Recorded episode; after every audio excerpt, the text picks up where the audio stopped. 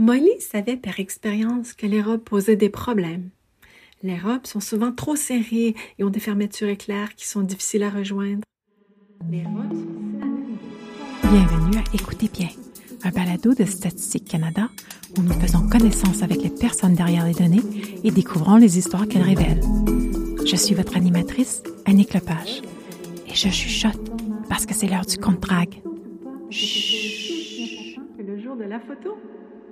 Molly voulait avoir l'air de partir à l'aventure. Pas comme si elle allait une fête, mais elle avait une idée pour sauver le jour de la photo.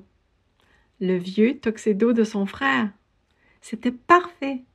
Pimpant, confortable, plein de poches. Elle l'avait essayé une fois quand elle était au club d'échecs. Il lui allait très bien à l'époque et Molly était sûre qu'il lui irait aussi bien aujourd'hui. Vous venez d'entendre une partie du livre Molly's Tuxedo de Vicki Johnson, dans lequel Molly doit décider si elle doit porter la robe que sa mère a choisie pour sa journée photo d'école ou le tuxedo qu'elle veut vraiment porter. C'est un livre qui explore le genre d'une manière adaptée aux enfants. Vous entendrez peut-être Molly's Tuxedo lu à l'heure du conte, et si vous êtes dans la région d'Ottawa, vous l'entendrez peut-être lu par Cyril Cinder. Je suis Cyril Cinder et je suis un artiste de drag et drag king établi à Ottawa qui se produit depuis 2014. Qu'est-ce qu'un drag king? Les drag kings sont des artistes de drag qui incarnent et mettent en scène des personnages masculins dans leur spectacle. Il peut s'agir de parodies, d'exploration ou d'expansion des normes masculines ou d'autres types de performances. Les drag kings peuvent être suaves, ils peuvent être comiques, ils peuvent être caricaturaux, extravagants et plus grands que nature. Les drag kings peuvent être absolument n'importe qui et n'importe quoi. D'où vient le nom de Cyril Cinder? C'est moi qui me suis donné mon nom de drag. Ce n'est pas toujours le cas. Parfois, on vous donne votre nom, mais sur la scène canadienne, nous choisissons habituellement nos propres noms. Et je voulais un nom qui évoquait l'alter ego d'un super vilain du cinéma. En plus, l'allitération sonne cool. J'y suis donc allée avec Cyril Cinder. Je l'adore. Quel genre de représentation donnez-vous? J'ai tendance à m'inspirer de la grande tradition de la drague, qui est le spectacle de lip sync. Je donne des spectacles dans des bars et différents autres endroits, des salles de musique. Je suis également un artiste de l'heure du conte. Alors je divertis des enfants, des familles et des publics de tous les âges en leur faisant la lecture. Je suis également conférencier et je me rends à des conférences pour parler de ce que je fais en tant que drag king, de la recrudescence des attaques contre la communauté 2-LGBTQIA+, au Canada et de la façon dont ces attaques ont tendance à cibler les artistes de drague. Je parle aussi de la santé mentale parce que je travaille également comme psychothérapeute agréé. Pourquoi l'heure du compte drag est-il important pour vous? L'heure du conte drag représente plusieurs choses importantes pour moi. Tout d'abord, c'est une initiative en faveur de l'alphabétisation. Chaque fois que nous faisons quelque chose pour rendre la lecture un peu plus amusante, nous encourageons les enfants à s'intéresser davantage à la lecture et à aimer les livres, et l'alphabétisation est un fondement essentiel de notre société. Aussi, il s'agit d'une initiative de lutte contre l'intimidation, n'est-ce pas? Que ce soit la première fois ou non que nous exposions les enfants à un modèle queer positif ou à quelqu'un un peu moins conforme du point de vue du genre ou qui ne correspond pas tout à fait aux archétypes ou à la binarité de genre auxquels ils sont souvent exposés à la maison, à l'école et dans les médias. C'est une occasion pour eux de voir que ce n'est pas si étrange que ça, que c'est correct, qu'il n'y a rien de trop bizarre à être fabuleux, étincelant et amusant. Et si nous pouvons présenter aux enfants des modèles positifs de différentes formes de diversité à un jeune âge, à mesure qu'ils vieillissent, cela devient de moins en moins un axe de différence pour eux, quelque chose qu'ils peuvent isoler ou choisir au sujet de leur père et dire Oh, tu n'es pas comme moi de cette façon. Cela devient quelque chose qu'ils peuvent dire Oh oui, il y a des gens comme ceci, c'est normal, c'est correct. Vous avez parlé de binarité et d'archétypes pour les petits garçons et les petites filles. Pourriez-vous nous en dire un peu plus à ce sujet? Qu'est-ce que la binarité de genre et pourquoi est-ce un problème? Donc, la binarité de genre est cette idée qu'il n'y a que deux genres. Le genre est distinct du sexe. Le sexe est un ensemble de caractéristiques biologiques. Le sexe n'est pas non plus une binarité réelle entre sexe masculin et sexe féminin, et cette non-binarité du sexe, nous ne la voyons pas uniquement dans l'espèce humaine, elle est aussi présente chez plusieurs autres espèces. Il existe donc beaucoup, beaucoup d'expressions biologiques différentes qui ne cadrent pas à l'archétype rigide sexe masculin, sexe féminin. Le genre est différent du sexe. Le genre est une expérience de son genre, de son rôle et de son identité au sein de la société. Le concept d'être masculin, féminin, androgyne. L'idée de plutôt être de sexe masculin ou de sexe féminin, être homme ou femme. Et bien que les archétypes et les rôles binaires des hommes et des femmes ne saisissent pas toute l'étendue de l'expérience du sexe, la binarité de la femme et de l'homme ne saisit pas non plus toute l'étendue de l'expérience que les humains peuvent avoir de leur genre et de leur identité de genre.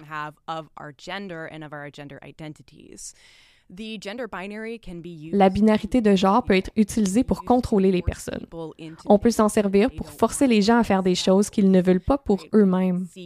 Les attentes à l'égard des hommes sont très fortes, comme sur le genre d'émotions qu'ils sont autorisés à montrer, le genre de carrière qu'ils sont autorisés à poursuivre, la manière dont ils sont censés se sentir à propos des soins, du sexe, de l'autorité ou de n'importe quoi d'autre. Et ces attentes sont tout aussi dommageables pour les personnes de tous les genres. Vous savez, les femmes se font dire de ne pas être trop autoritaires, qu'elles sont trop émotives, qu'on ne peut pas leur faire confiance pour prendre des décisions ou être dans des positions de leadership, non? Ce genre de boîte dans lesquelles on force les gens. Et les personnes qui n'ont pas l'impression de s'intégrer dans l'une ou l'autre des options de binarité de genre, sexe masculin ou sexe féminin, des gens qui font partie du très vaste spectre non binaire méritent vraiment que leur expérience du genre soit comprise, respectée et validée. Quels sont vos pronoms préférés?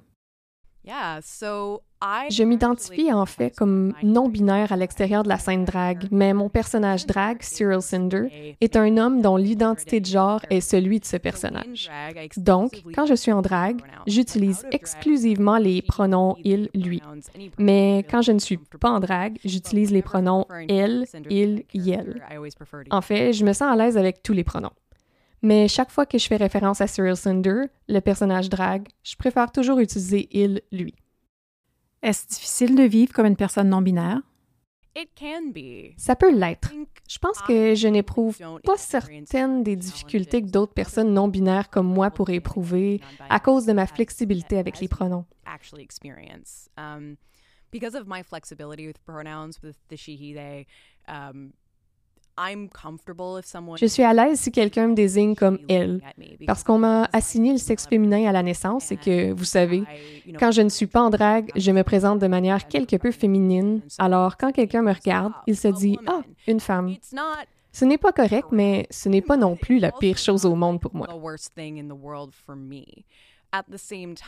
En même temps, il y a d'autres personnes pour qui ce serait troublant, bouleversant et invalidant.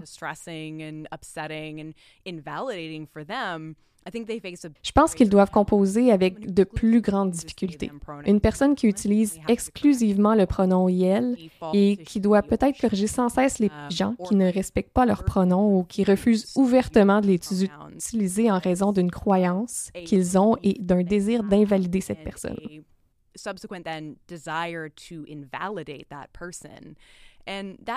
Et c'est vraiment difficile parce que vous évoluez dans le monde où vous essayez de dire aux gens qui vous êtes.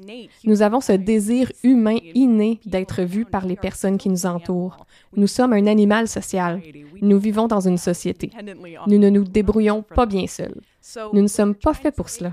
Donc, quand on essaie de dire à quelqu'un comme Hey, c'est qui je suis, et ils disent Non, ce n'est pas qui tu es. Je te connais mieux que toi, et en fait, ce que tu fais, c'est vraiment un problème. C'est vraiment dangereux. En fait, c'est vraiment mauvais et tu devrais en avoir honte.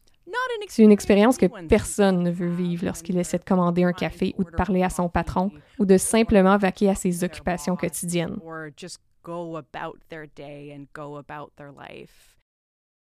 Vous êtes un drag king, vous êtes un artiste. La drag, c'est un spectacle, absolument, mais en quoi le genre est-il aussi un spectacle? Le genre est un spectacle. C'est quelque chose que nous mettons en scène, que nous soyons vêtus d'une robe, d'un costume trois pièces ou des deux à la fois. Nous avons une identité de genre et nous avons une expression de genre. Ce sont deux choses différentes. La manière dont une personne s'identifie à un genre peut être différente de la manière dont elle l'exprime. Je suis non-binaire et c'est donc mon identité de genre, mais j'ai une expression de genre très féminin. Je peux également présenter une expression de genre très masculin. C'est assez fluide pour moi. Cela varie beaucoup. Ce n'est peut-être pas tout le monde qui a la même expérience, mais c'est important de pouvoir exprimer ces différentes facettes, car nous ne faisons qu'enrichir notre compréhension de l'expérience humaine. L'expérience humaine et la diversité de cette expérience est certainement riche en couleurs. L'identité de genre en particulier est fascinante, mais ce n'est pas quelque chose que nous, à Statistique Canada, avons mesuré. Jusqu'à maintenant. Pourquoi le recensement de 2021 a-t-il été si important? Oui, alors le recensement de 2021 a été en fait le premier recensement canadien à inclure une question sur le genre des personnes. Il s'agit bien sûr de notre expert en recensement à StatCan. Pourriez-vous vous présenter avec votre nom et votre fonction? Oui, alors mon nom est Laurent Martel et je suis le directeur du Centre de démographie ici à Statistique Canada. Comment les gens peuvent-ils s'identifier maintenant? Il y a deux questions. Donc, on garde le sexe maintenant euh, qui est précisé sexe à la naissance. Les personnes ont deux choix de réponse au sexe à la naissance, euh, masculin et féminin.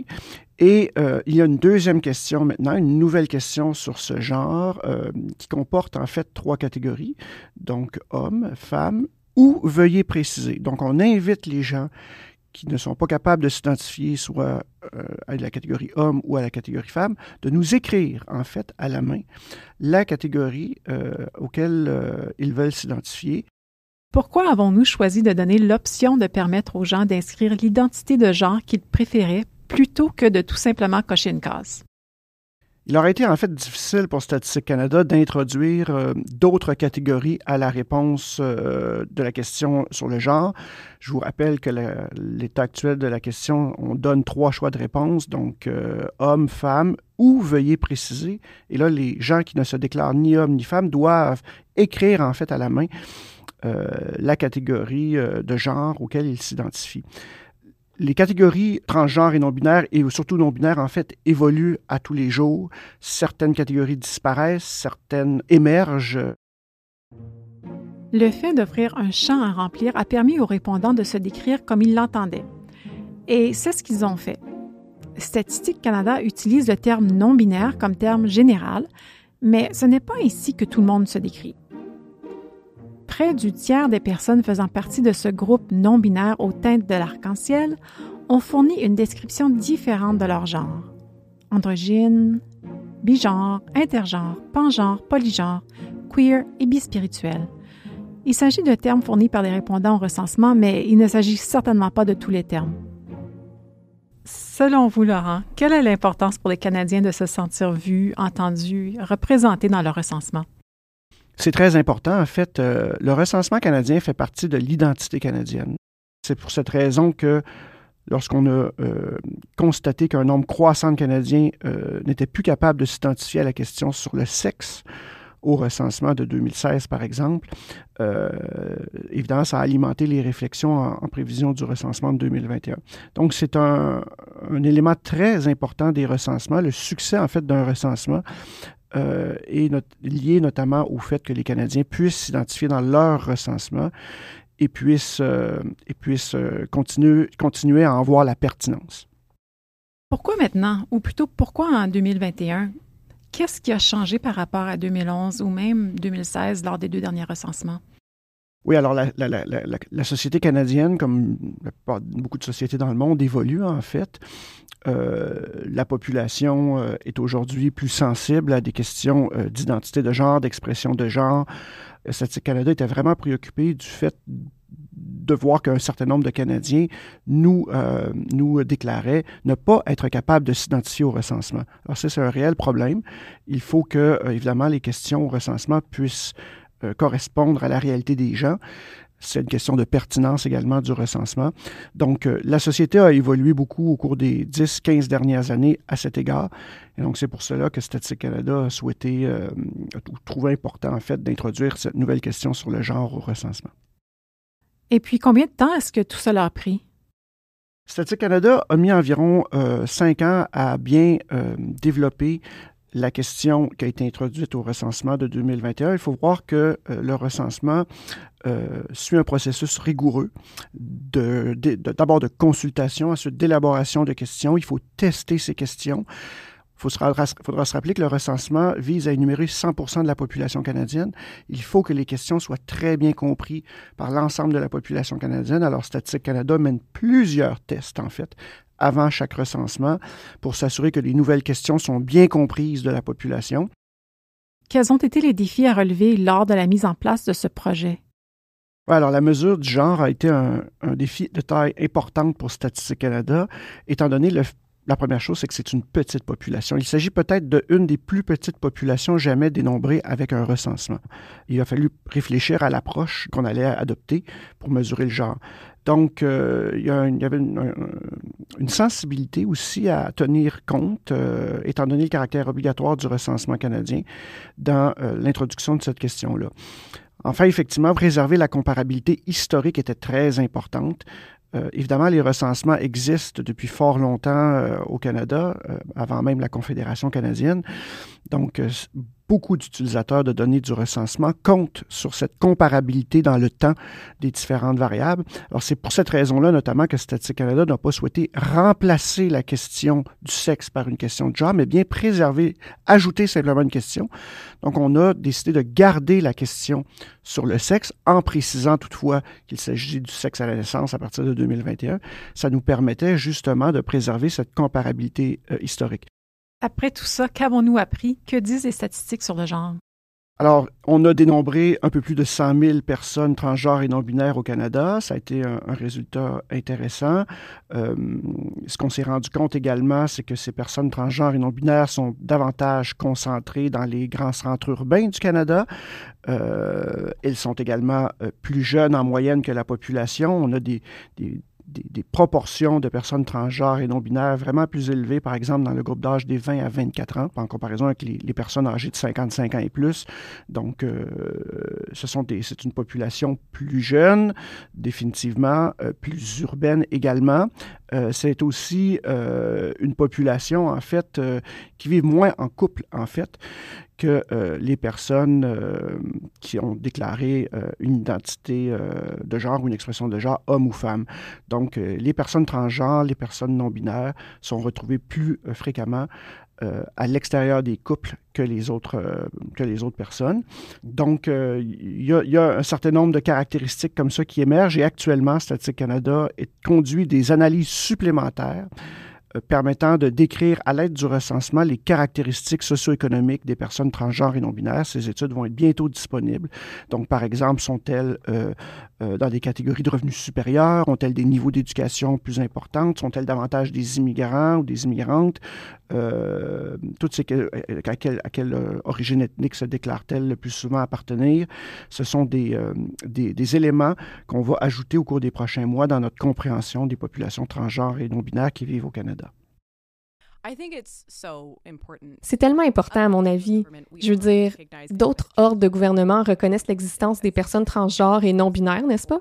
On nous offre différentes options de marqueurs de genre sur nos pièces d'identité et normalement, quand nous nous rendons au cabinet du médecin ou remplissons tout autre formulaire démographique, nous avons aussi l'option d'indiquer notre identité de genre.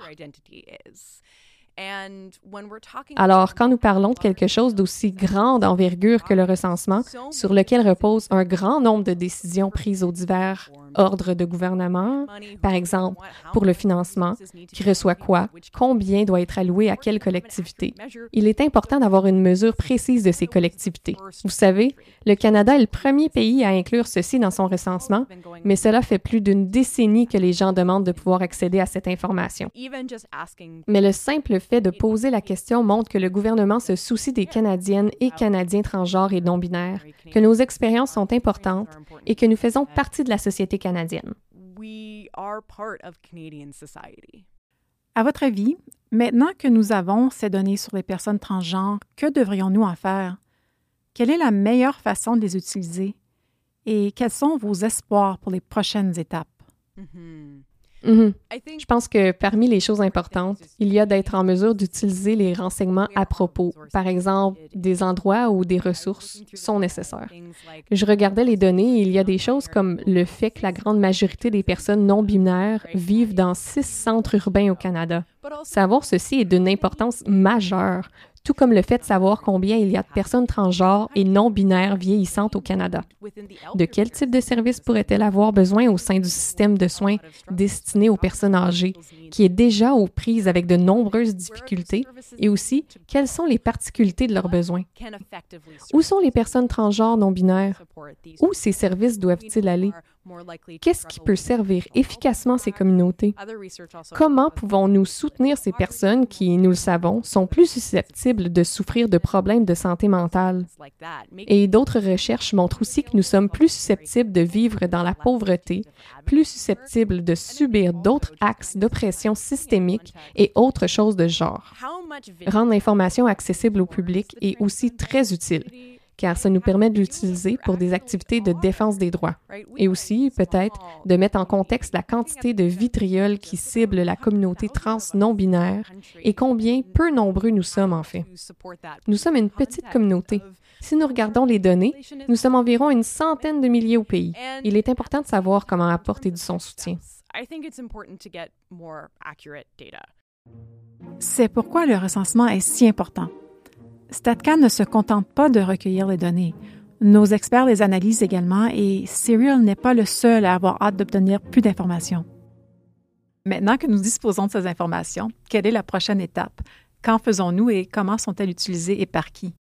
En fait, les données sur les populations transgenres et non-binaires vont être très utiles, notamment au gouvernement du Canada. Euh, il y a un secrétariat qui s'occupe euh, de ces communautés euh, qui ont besoin de données probantes, de données nationales, euh, sur, par exemple, la distribution géographique de ces personnes, où vivent-elles, afin d'élaborer euh, des programmes, des services euh, qui répondent aux enjeux vécus par ces communautés. Il y a d'ailleurs en 2022 le premier plan d'action qui a été dévoilé par le secrétariat pour justement mettre en place des programmes, des services venant en aide à ces communautés. Il y a beaucoup également de chercheurs universitaires, de groupes de recherche à travers le Canada qui vont utiliser les données du recensement euh, pour mieux comprendre euh, ben, les caractéristiques socio-économiques des communautés transgenres et non-binaires dans certaines régions du pays. Euh, par exemple, euh, en couplant les données entre euh, ben, le fait d'être un autochtone et le fait d'être une personne, par exemple, transgenre ou non-binaire, on sait que les, les, peuples autochtones ont une propension plus grande à se déclarer, par exemple, de communauté deux esprits. Il est probable que les données du recensement puissent nous permettre de mieux comprendre combien sont-ils, où vivent-ils principalement, et donc de répondre à leurs besoins en élaborant des programmes. Quelle est la prochaine étape pour le genre et le recensement? Y a-t-il des changements pour les prochains recensements? Alors, Statistique Canada euh, est actuellement en train de conduire des tests en prévision du recensement de 2026. Euh, à ce stade-ci, le contenu du recensement de 2026 n'est pas encore euh, confirmé, mais il est probable que la question sur le genre demeure et que celle sur le sexe à la naissance aussi soit toujours au recensement de 2026. Ceci étant dit, pour enrichir euh, les données, il est possible que pour le recensement de 2006, une troisième question supplémentaire sur l'orientation sexuelle soit introduite, étant donné les besoins de données euh, également sur euh, les personnes lesbiennes ou gays, par exemple, ou bisexuelles, pansexuelles au Canada. À quelle fréquence le recensement change-t-il et pourquoi change-t-il? Le recensement canadien est en constante évolution. Mais le recensement, à tous les cycles évolue. À tous les cycles, il peut y avoir des questions qui sont abandonnées d'ailleurs. Il faut voir qu'au début des années 30, on pouvait demander euh, aux Canadiens combien de radios ils avaient à la maison, euh, ce qui n'est plus tellement pertinent aujourd'hui. Donc, il y a des questions qui sont abandonnées. Il y en a d'autres qui sont introduites, comme le genre en 2021. Donc, le recensement évolue toujours, de façon permanente. Et en fait, euh, Statistique Canada, actuellement, en 2023, travaille évidemment au recensement de 2026, mais continue également de travailler sur le recensement de 2031. Donc, c'est un processus qui est euh, vraiment en continu. L'avenir semble-t-il prometteur pour les enfants transgenres et aux genres non conformes au Canada? Quelles possibilités et quelles difficultés prévoyez-vous? Je pense que l'avenir est prometteur pour les jeunes transgenres, non binaires ou non conformes au Canada. Je pense qu'il y a quelque chose de vraiment merveilleux qui nous attend, mais le chemin qui y mène est semé de nombreux obstacles. Nous avons réalisé des progrès incroyables au cours des dernières décennies en tant que communauté. Mais certaines personnes y réagissent de manière extrême et aimeraient nous arracher ce que nous avons accompli. Nous ne pouvons pas devenir complaisants. Vous savez, nous ne pouvons pas nous donner une tape sur le dos et dire Bon travail, le combat est terminé, nous avons réussi, puis ignorer ce qui se passe réellement sur le terrain. Parce que si nous faisons cela, nous allons perdre cet avenir prometteur. Nous répéterons l'histoire et quand l'histoire se répète, des vies sont perdues. Des gens meurent dans les circonstances dans lesquelles nous vivons depuis des siècles. Et pour moi, ce n'est pas une façon acceptable d'évoluer.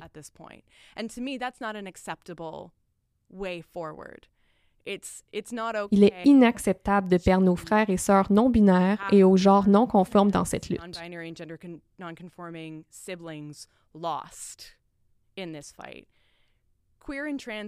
Les enfants queer et trans devraient devenir des adultes queer et trans. Et cela ne devrait faire l'objet d'aucun débat. Nous devons être fermes là-dedans et ne pas tomber dans le paradoxe de la tolérance où, en tolérant l'intolérance, on la laisse s'accroître, s'envenimer, devenir toxique et prendre le dessus. Et puis, tout d'un coup, oh, où sont passés tous ces droits sur lesquels nous nous sommes battus si fort? Je crois que les Canadiennes et les Canadiens sont intelligents et capables de comprendre des faits honnêtes quand on leur en représente. Que nous pouvons dissiper les mythes négatifs, que nous pouvons avancer ensemble vers quelque chose de mieux pour nous tous. Mais nous devons nous mettre au travail pour que cela se produise. C'est quoi l'alliance inclusive pour vous et comment les gens peuvent-ils être des alliés de la communauté queer? L'alliance inclusive est active, pas passive. Beaucoup de personnes s'identifient à l'idée d'une alliance. Ils veulent être des alliés et je pense que c'est merveilleux. Quand on me dit ⁇ oh, je suis un allié de la communauté queer ⁇ je réponds Super. Qu'est-ce que cela signifie? Que faites-vous pour être un allié de la communauté queer? Parce que ça ne suffit pas de ne pas être homophobe, transphobe ou queerphobe. Ça ne suffit pas de simplement ne pas être intolérant. Il faut soutenir la communauté d'une quelconque façon. On ne peut pas nous laisser lutter seuls pour notre cause.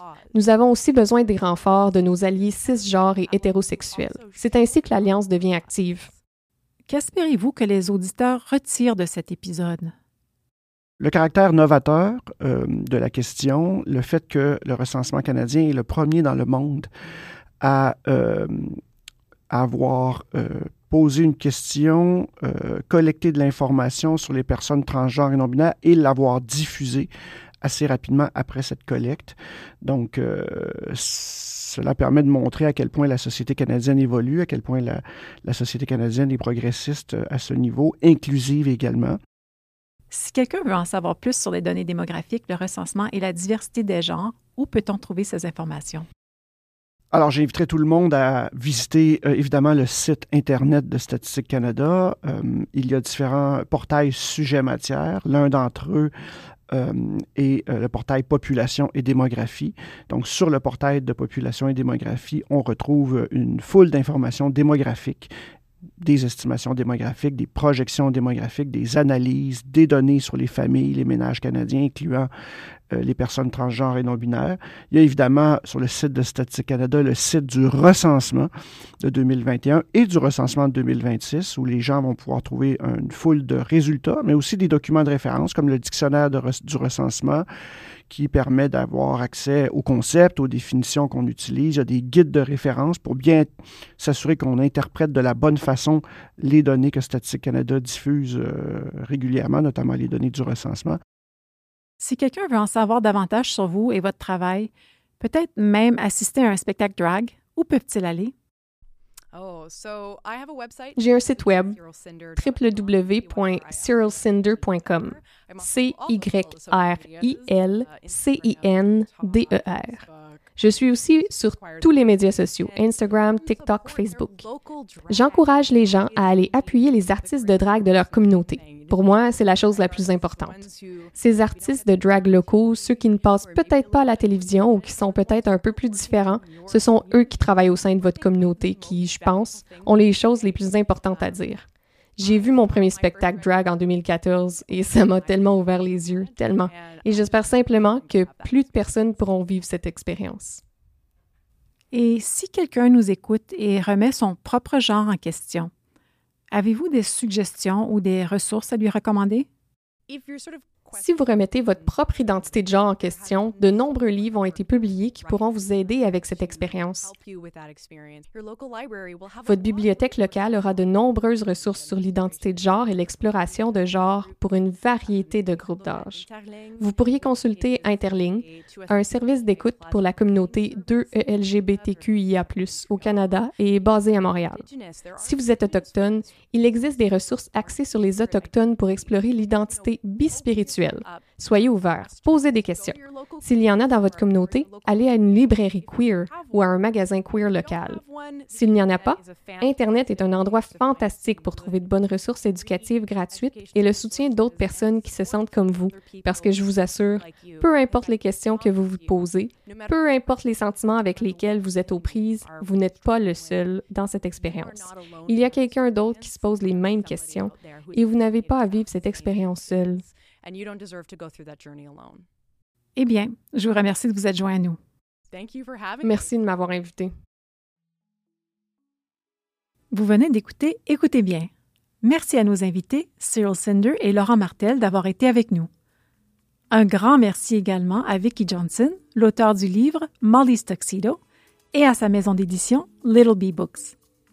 Merci à nos narratrices, Valérie Legault et Stéphanie Lepage. Si vous souhaitez en savoir davantage sur nos données du recensement sur le genre, consultez les liens dans les notes du programme. Vous pouvez vous abonner à cette émission à partir de tout endroit où vous accédez habituellement à vos balados. Vous y trouverez également sa version anglaise intitulée Hey Sayers. Si vous avez aimé cette émission, n'hésitez surtout pas à la noter, à la commenter et à vous y abonner. Merci de nous avoir écoutés.